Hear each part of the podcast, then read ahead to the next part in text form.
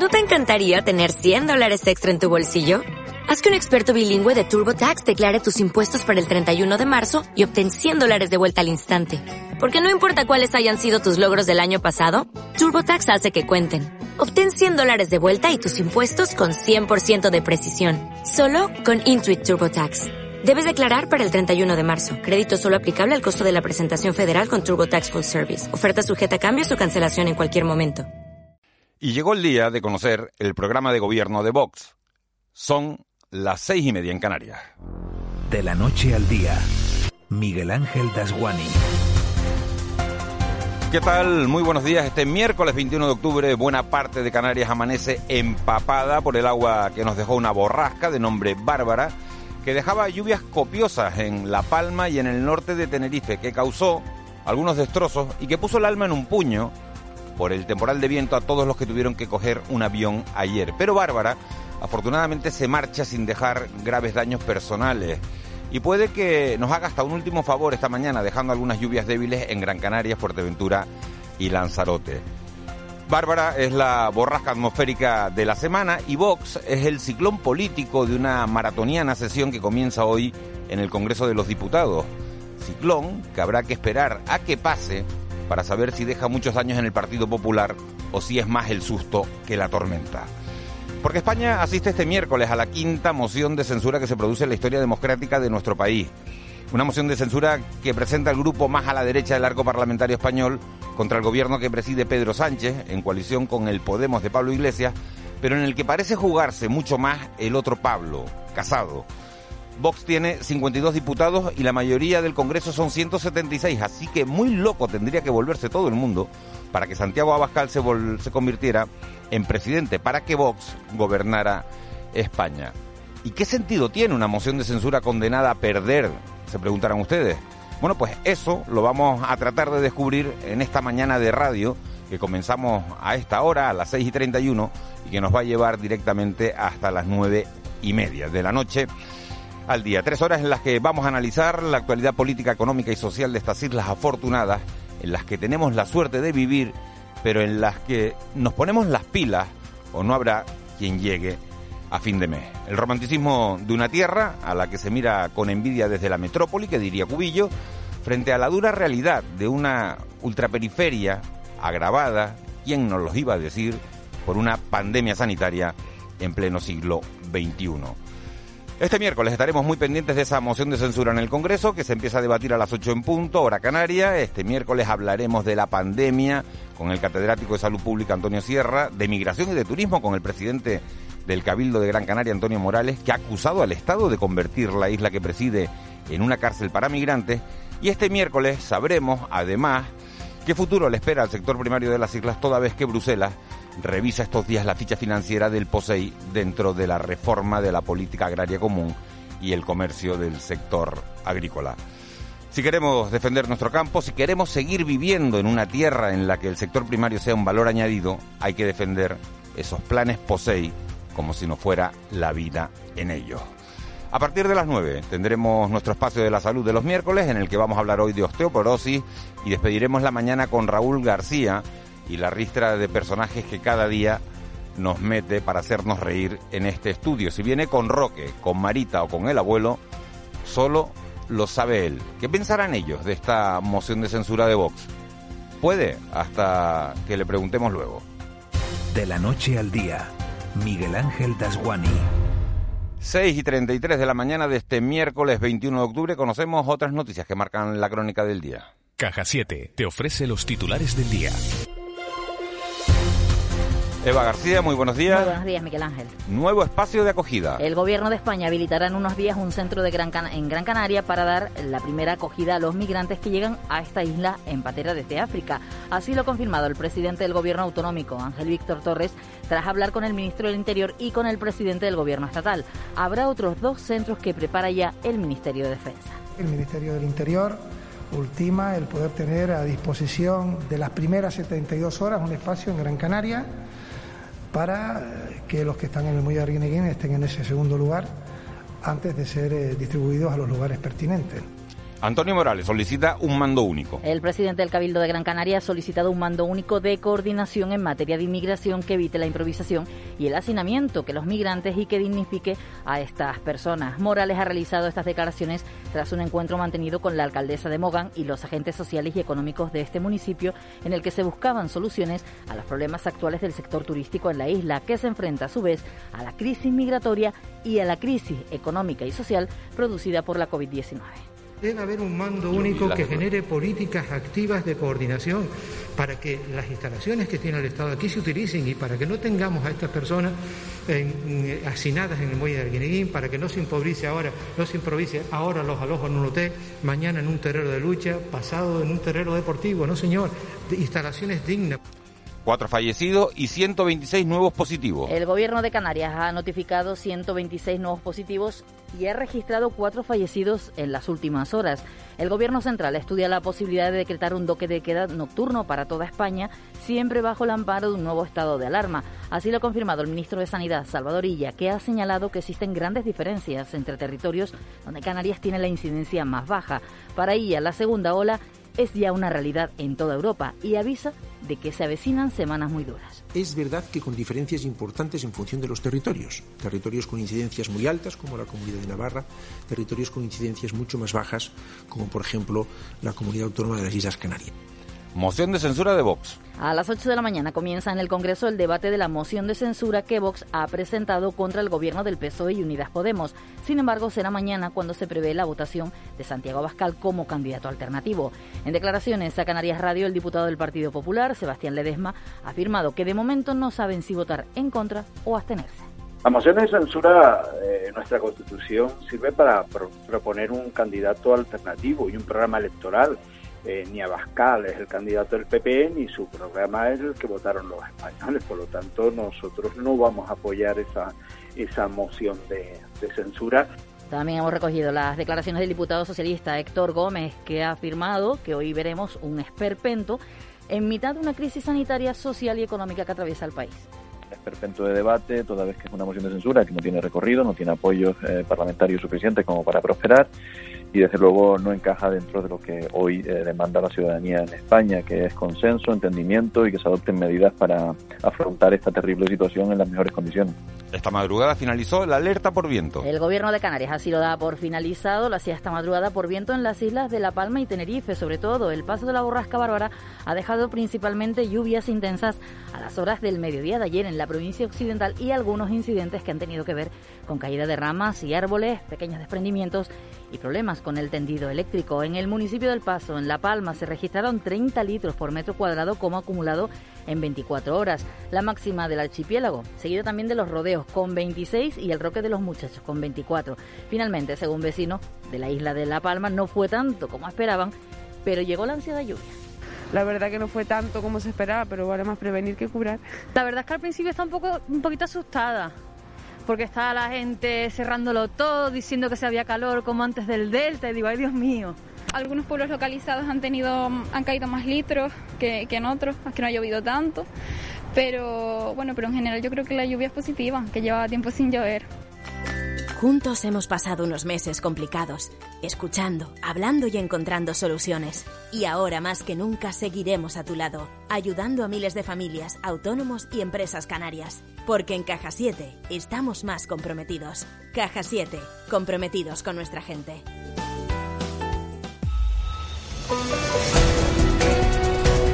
6 y 38, este es uno de los miércoles a los, de los que gustan a los aficionados al fútbol porque hay liga y hay competiciones europeas. En lo que se refiere a los nuestros, juegan a las 6 Las Palmas y Tenerife. Joaquín González, buenos días. Hola, buenos días. Hoy tenemos fútbol de segunda división. Esta tarde juegan la Unión Deportiva Las Palmas y el Club Deportivo Tenerife. Ambos a las 6. La Unión Deportiva Las Palmas recibirá en el estadio de Gran Canaria al Castellón.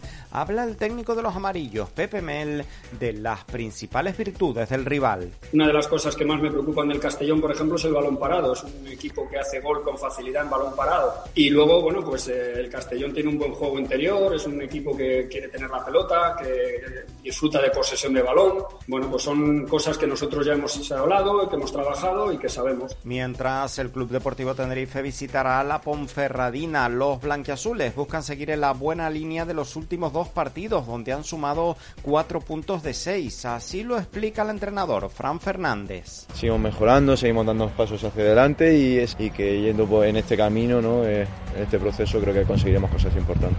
Ambos partidos, Las Palmas Castellón y Ponferradina Tenerife, se los contaremos aquí en nuestro Todo Goles Radio a partir de las cinco y media de la tarde. Una tarde, la de hoy, en la que también estaremos muy atentos al baloncesto, porque el Herbalife Gran Canaria disputará un nuevo partido de Eurocup, visitando en tierras turcas al Bursaspor a partir de las seis. Ayer, el Iberostar Tenerife se imponía en su estreno la Basketball Champions League al Bakken Beers danés por 25 puntos de diferencia, 98-73. Hoy también tendremos baloncesto femenino a las 7 de la tarde. El Spar Gran Canaria recibe al Campus Promete. Ya a las 8 el Clarinos Tinerfeño se mide en el Santiago Martín al Girona. Y cerramos con balonmano femenino porque el Rocasa Gran Canaria disputa hoy partido de liga, recibiendo a las 7 de la tarde a la de Sal de Córdoba. Un Rocasa, por cierto, que conoció en el día de ayer que se medirá al Colegio de Gaia portugués en la tercera ronda de la Copa EHF.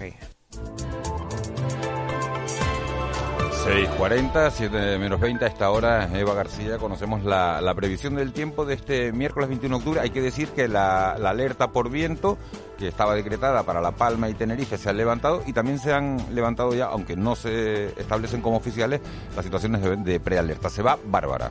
Sí, aunque continúan las lluvias y el viento en, en, Canarias, sobre todo en la provincia occidental, donde hoy los cielos serán generalizados en todo el archipiélago nuboso, pero en el caso de la provincia occidental llegarán las lluvias en algunos puntos de Tenerife y la isla de La Palma, según la Agencia Estatal de Meteorología, que ya registra también bajada de temperaturas. En las dos capitales del archipiélago se prevé una mínima de 20 grados y en tanto que la máxima llegará a 26 grados en Las Palmas de Gran Canaria y a 25 en Santa Cruz de Tenerife, de acuerdo a su pronóstico que anuncian vientos del noreste flojos a moderados en la mayoría del territorio de la comunidad autónoma. También se prevén vientos del oeste, aunque tendiendo a sureste en algunas zonas de las aguas de Canarias. Y sí es cierto que se ha notado la bajada de las temperaturas, porque según la Agencia Estatal de Meteorología, hoy solo Lanzarote podría llegar como media a los 27 grados en las Palmas de Gran Canaria, a los 26 grados, mientras en el resto de las islas no superaremos los 25 grados, aunque es cierto que notamos por lo menos a primera hora de la mañana, Miguel, sensación de bochorno. Había mucho bochorno y ayer estaba cayendo agua y el calor era insoportable. Sí, pero hoy ya... No me fijé, no me fijé en la humedad que en la, humedad, en la humedad que había, pero, pero sí que hacía un calor insoportable. A primera hora, por lo menos en Santa Cruz de Tenerife, se ha notado un poquito más de, de fresquito. Vamos a ver cómo pasa el, el día, cómo pasamos de la noche Mira, al día. Las Palmas de Gran Canaria tiene ahora mismo 22 grados, Santa Cruz de Tenerife 21. La Palma es donde La Palma y La Gomera es donde más fresquito está, con 15 con Y en 15 el Hierro grados en- también, con ¿no? 15 grados en la en La Gomera y con 16 en La Palma. No, en Valverde hay 18 hoy. Pues mira. Parece que tienes un verano.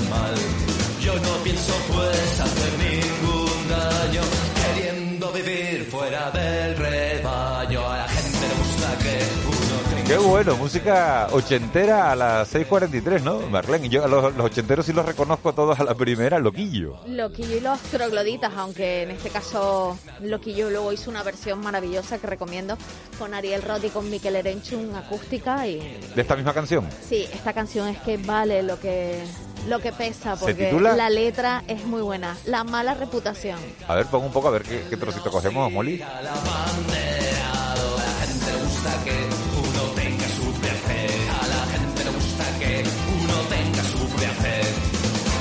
me muestran con el dedo. Bueno, pues apúntenlo por ahí. Los que, los que sean más jóvenes lo pueden apuntar porque son de, esas canciones que siempre hay que, que tener a mano. Y los que sean ochenteros, eh, bueno, pues que la, que la recuperen, que se puede recuperar enseguida. La mala reputación de, de Loquillo. Eh, ¿Qué traen los periódicos de este, de este miércoles? ¿Buena, mala reputación? ¿Los periódicos tienen buena reputación? Otra cosa son la- las noticias. Empezamos con el periódico El Día. Wimar exige eh, 238 millones por el destrozo en los barrancos. Canarias espera 10 millones de turistas en 2021 y recuperar el 70% de los vuelos. Canarias 7. Otros 31.700 empleados se incorporarán a los ERTE en Canarias. Torres lanza una ofensiva diplomática para intentar atajar la nueva ola de inmigrantes. La imagen es de los migrantes en la playa del Inglés. En Diario de Avisos, Tenerife y La Palma agradecen la lluvia, pero sufren el viento. La imagen también es de esa lluvia caída durante la jornada de ayer. Interior habilitará un espacio para atender a los migrantes recién llegados a las islas. Y en el periódico La Provincia, los hoteles de Gran Canaria están casi vacíos, con un 6% de su capacidad. Mil personas duermen en Arguineguín, mientras una borrasca merodea la provincia. Son las portadas de los periódicos canarios. Buenísima la foto que tiene en primera página el diario La, La Provincia con, con una nube encima de, de esa, de esa borrasca bárbara, con una nube que, bueno, que, que está sobre, sobre una, una montaña, sobre, sobre Artenara, en este caso dándole un aspecto de sombrero. La nube tiene la, la sensación de, de, sombrero. Y bueno, hay unas declaraciones interesantes de la consejera de Turismo que ayer comparecía en el Parlamento, lo habíamos hablado, de Yaisa Castilla, que se atreve a decir que el año que viene Canarias tendrá 10 millones de turistas y que la conectividad del archipiélago con el exterior se recuperará en un 70%. Bueno, vamos a ver si es que la consejera maneja algunas cifras, evidentemente de algún lado habrán salido esas cifras, porque el dato yo creo que los hoteleros lo firmarían ya. Prensa Nacional. En el periódico El País, Sánchez aprobará el toque de queda si el PP lo apoya. La imagen de portada es la, la actriz Tilda Swanson, eh, Swinston que hace una película con Pedro Almodóvar, La voz humana, así se titula la imagen, y la moción de censura divide a la derecha y une al gobierno. En el periódico El Mundo, Abascal pone a prueba Casado con su censura a Sánchez. El gobierno estudia aplicar el toque de queda en toda España y la hecatombe de Navarra. La imagen de la protesta ayer de los restauradores ante el cierre de los establecimientos. Y en ABC, la moción de censura apunta a un pulso entre Vox y el PP. Y la imagen entre Abascal y Casado hablando en el Congreso y el Gobierno avala el toque de queda si Casado apoya el estado de alarma. Bueno, pues hoy vamos a estar muy pendientes de esa moción de censura. Fíjense eh, cómo son las cosas, cómo son los periódicos, cómo es la prensa, que es verdad que el mundo abre con esa noticia. Abascal pone a prueba a Casado con su censura, con su censura a Sánchez y el país, por ejemplo, no abre el periódico con eso, cuando hay una moción de censura, la quinta de la historia democrática de este país, sin embargo lleva la noticia de la moción de censura abajo, a la izquierda, a tres columnas, titulando la moción de censura divide a la derecha y une al gobierno. Para el país es más noticia el toque de queda que se puede decretar en toda España para frenar la extensión de, de esa pandemia. Luego vamos a analizar todos estos titulares con Ángeles Arencibe y con Juan Manuel Betancourt. Vamos a conocer, Marlene, qué va a ser noticia hoy. Pues hoy tendremos la reunión entre el presidente del Gobierno de Canarias, Ángel Víctor Torres, con el cónsul general de Marruecos, Ahmed Moussa, para analizar con él el repunte de la llegada de pateras a nuestra, a nuestra comunidad. También la presidenta del Partido Popular, Australia Navarro, y el diputado responsable de Economía de su grupo, Fernando Ensenat, informan sobre las propuestas de su partido que va a presentar en el Parlamento respecto al plan Reactiva. La consejera de Derechos Sociales, Noemí Santana comparece en comisión parlamentaria para hablar de la atención residencial a las personas dependientes y, por supuesto, hoy todas las, las, las, las vistas están puestas al Congreso porque se acoge la primera jornada del debate de moción de censura presentado por Vox contra Pedro Sánchez y que aunque no tiene, no tiene todavía no se sabe cuál va a ser la intención de voto, por ejemplo, del Partido Popular. Bueno, pues esa es la noticia. Es verdad que tiene muy pocas posibilidades de, prosperar. Eh, al principio, en política nunca se sabe lo que puede pasar hasta que el voto no está metido en la, en la urna. Yo no sé cómo es hasta hasta el rabo todos toros la, es la expresión, no lo sé, no, no, sé si es la más oportuna en un día como hoy, pero después vamos a salir a la calle, Marlene, a preguntarle a la gente eh, si, si sabe lo que pasa en el Congreso, si es verdad que esto es tanta noticia Bueno, es verdad que es noticia, que políticamente es una noticia, una moción de censura en un país eh, no puede dejar de ser noticia, pero vamos a ver si, si la gente de la calle, los que estén oyendo Canarias Radio ahora mismo, sabrán lo que está pasando. Pero vamos a preguntarle a la gente si, si sabe lo que pasa en el, en el Congreso de los Diputados. ¿Qué es tendencia hoy en las redes Pues sociales? tenemos varios hashtags. Feliz miércoles, mucha gente lo, lo, lo pone para empezar el día. Es tendencia también Ortega Smith, que precisamente es del secretario general de Vox. Ayer hacía unas declaraciones en, en- que decía que el- durante la dictadura franquista, digo literal, había elecciones, lo que pasa es que siempre las ganaba el régimen. Estas declaraciones pues se han vuelto virales, de hecho es la segunda tendencia en todo el país. También es tendencia el miércoles con M, mucha gente dice por qué es miércoles con M, por ejemplo, hoy es miércoles con M de mañana, jueves y eh, al otro viernes, cosas que se dicen en las redes sociales. Y también es tendencia eh, la moción de censura con 17.000 tweets a esta hora de la mañana. Bueno, pues parece que la gente sí va a saber lo que está pasando en el, en el Congreso, ¿no? Bueno, pues vamos a ver después en la, en la, en la calle. Ojo que ha superado en tweets al cumpleaños de Kim Kardashian, que es toda una celebridad a nivel mundial. ¿eh? ¿Y cuántos cumple? Lo sabemos. Mm, Nació en el 80. En el 80, pues 30. Pues eso. No, 30 no, No, 40. 40. 40, 40, 40. Aprovechó su cumpleaños Que para los del sacar 80, una línea ta- de que los del 80 cosméticos. también cumpleaños, que parece que, que parece que, sube- que cumplimos los demás. Molly levanta el dedo. ¿Tú tienes 40? 40 del 80. En fin, tenemos un, un teléfono de, de WhatsApp por si se quieren poner en contacto con nosotros. 638-917-993. 638-917-993. Bueno, pues ahí nos dejan lo que consideren, lo que les apetezca. Son audios, eh, ya saben, de menos de un minuto. Gracias, Marlene. Nosotros vamos a conocer ya la noticia económica del día. Antonio Salazar nos habla de que en los próximos presupuestos de España va a haber unos ingresos fiscales más elevados, subida de impuestos. La Gaveta Económica. Antonio Salazar. Don Antonio Salazar, muy buenos días. Buenos días, Miguel Ángel. Mientras las grandes economías europeas apuestan por programas de estímulo económico que incluyen agresivas rebajas de impuestos, en España la propuesta de presupuesto que se pretende presentar antes de finales de mes fija unos ingresos fiscales más elevados gracias a un brioso crecimiento económico previsto para 2021 y una notable subida de impuestos. Alemania, por ejemplo, contempla una rebaja de tributos que alcanza 42.000 millones de euros, el 1,2% de su PIB, con el que pretenden aliviar a pymes, familias e incluso a las rentas altas. Una rebaja de ese tipo en nuestro país supondría casi 15.000 millones de euros, aunque no es asunto sobre el que exista debate alguno, siquiera para obtener apoyo para la aprobación de las cuentas públicas de ciudadanos.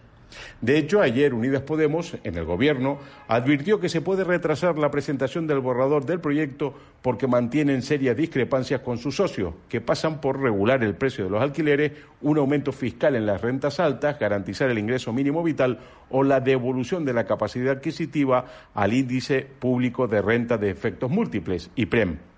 Como se ve, son dos formas de encarar el mismo problema, que tampoco parten del mismo punto. Si Alemania llega a esta crisis con apenas un 60% de deuda sobre PIB, España lo hacía frisando el 100% y cerrará el año con una previsión del 123% gracias a un descalabro que no tiene igual en la zona euro. La capacidad de maniobra es distinta entre socios y las rebajas fiscales son mucho más sencillas de ejecutar cuando se parte de un cierto equilibrio presupuestario. Pero eso es una cosa y otra bien distinta es creer que se tiene margen para una subida tan radical de impuestos en pleno desplome de actividad. Esperemos que no se confirme lo que algunos vaticinan, que España estará más tiempo y en peores condiciones en los próximos años. Buen miércoles. Con C de Cultura. C Castro. Y a las 6.52 C. Castro que nos va a hablar del Festival de Cortos de La Orotava, del Festival de Gran Canaria, también Fibra Sonora. Buenos días, C. Buenos días, Miguel Ángel. Ya está en las librerías la última publicación de Benjamín Prado. El poeta y novelista completa la quinta entrega de las aventuras de su personaje Juan Urbano. En Todo lo carga el diablo, editado por Alfaguara, Benjamín Prado rescata a Margot Moles y Ernestina Maenza, dos pioneras del deporte femenino. De- Decían incluso que, que para las mujeres practicar deporte pues era un problema para cumplir su labor en, en- en el mundo, según ellos, que era la, la- la creación de, de seres humanos, no la concepción. Bueno, desaparecen casi 30 años eh, los, las competiciones femeninas del deporte en España y yo creo que esa historia había que contarla y, y la he contado. 11 grupos de pop rock isleños participarán en la primera edición del festival Gran Canaria Fibra Sonora que arrancará este miércoles y se alargará hasta el próximo mes de diciembre. Todos los miércoles a las 10 de la noche y a través del canal de YouTube de Cultura del Cabildo de Gran Canaria habrá un concierto de unos 30 minutos. Can't stand it when the sun goes down. And I'm still Y un apunte más, 500 trabajos competirán en el Festival de Cortos de la Orotava. La edición número 15 de la muestra se celebrará en el Auditorio Tebaldo Power los días 12, 13 y 14 de noviembre. Como novedad de este año llega la sección Confinados, que proyectará obras realizadas durante el pasado periodo de cuarentena por la pandemia.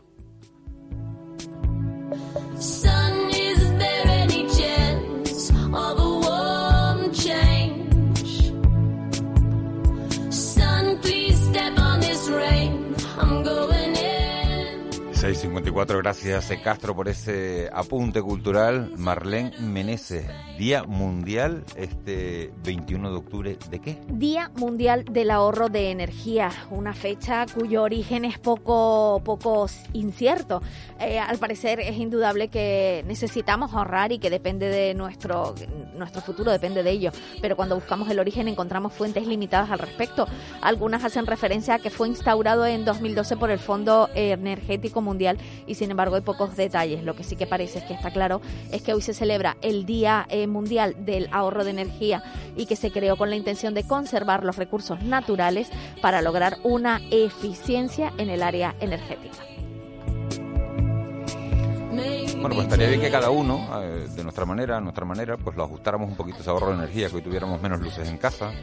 que- Y todos los días, ¿eh? Bueno, y todos los días, sí, es verdad.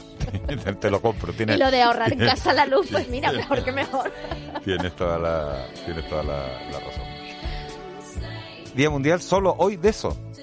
Estoy sorprendido de que solo de que por ahí Bueno, veces que- hay, mañana hay veces mañana que viene uno, mañana viene uno, no Parece te que hay digo veces que más. coinciden más. Hago spoiler, mañana Efe- viene uno. Estaremos pendientes.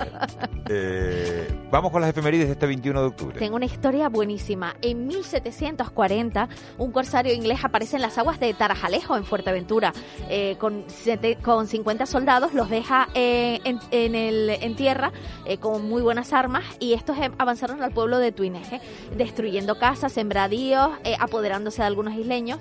Al saber la noticia, el gobernador de la isla, José Sánchez Jumpierres, reunió algunos labradores y jornaleros, 37 en total, y salió al encuentro de los ingleses con el pretexto de tratar el rescate de los prisioneros que habían capturado. ¿Qué hizo? Al verse que estaba en clara minoría, mientras eh, los ingleses se hacían fuertes y adivinaron el intento de, este gobernador de acercarse a ellos para intentar capturar a, a estos, a los que tenía retenidos, pues, eh, ¿qué hizo el gobernador?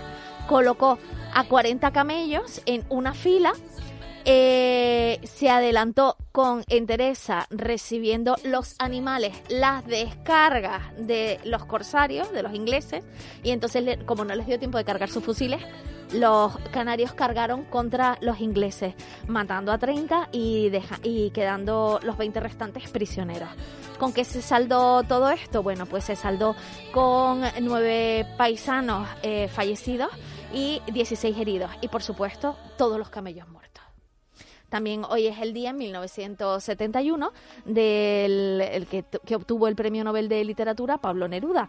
La enfermera Teresa Romero, primera infectada por el ébola en recuperarse en Europa en el año 2014. En 2017 el gobierno aprueba la aplicación del artículo 155 de la Constitución en Cataluña. Eh, tal día como hoy nacía Alfred Nobel, el inventor sueco en 1833 y por supuesto tal día como hoy nacía en 1925 Celia Cruz. buscando un poco de mi vida.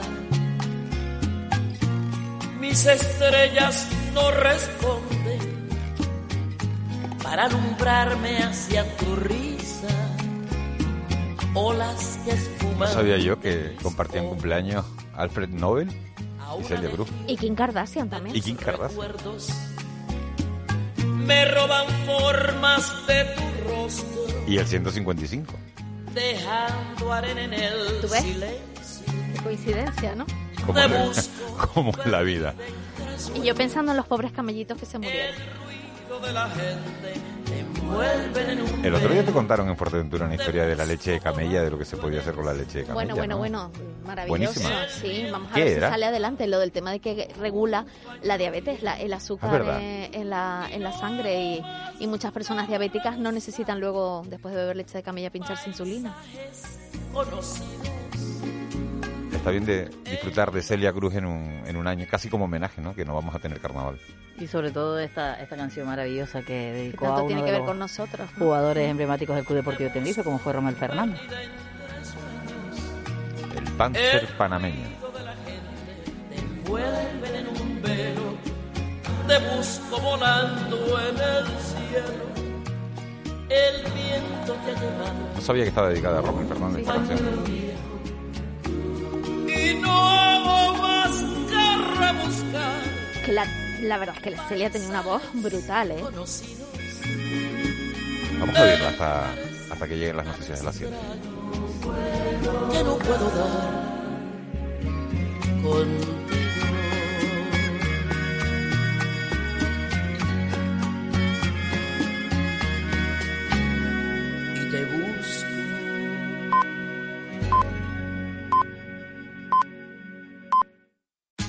Tax day is coming. Oh, no. But if you sign up for Robinhood Gold's IRA with a 3% match, you can get up to $195 for the 2023 tax year. Oh, yeah. Sign up at Robinhood.com slash boost by tax day to get the biggest contribution match on the market. Subscription fees apply. Investing involves risk. 3% match requires gold for one year from first match. Must keep IRA for five years. Robinhood Financial LLC member SIPC.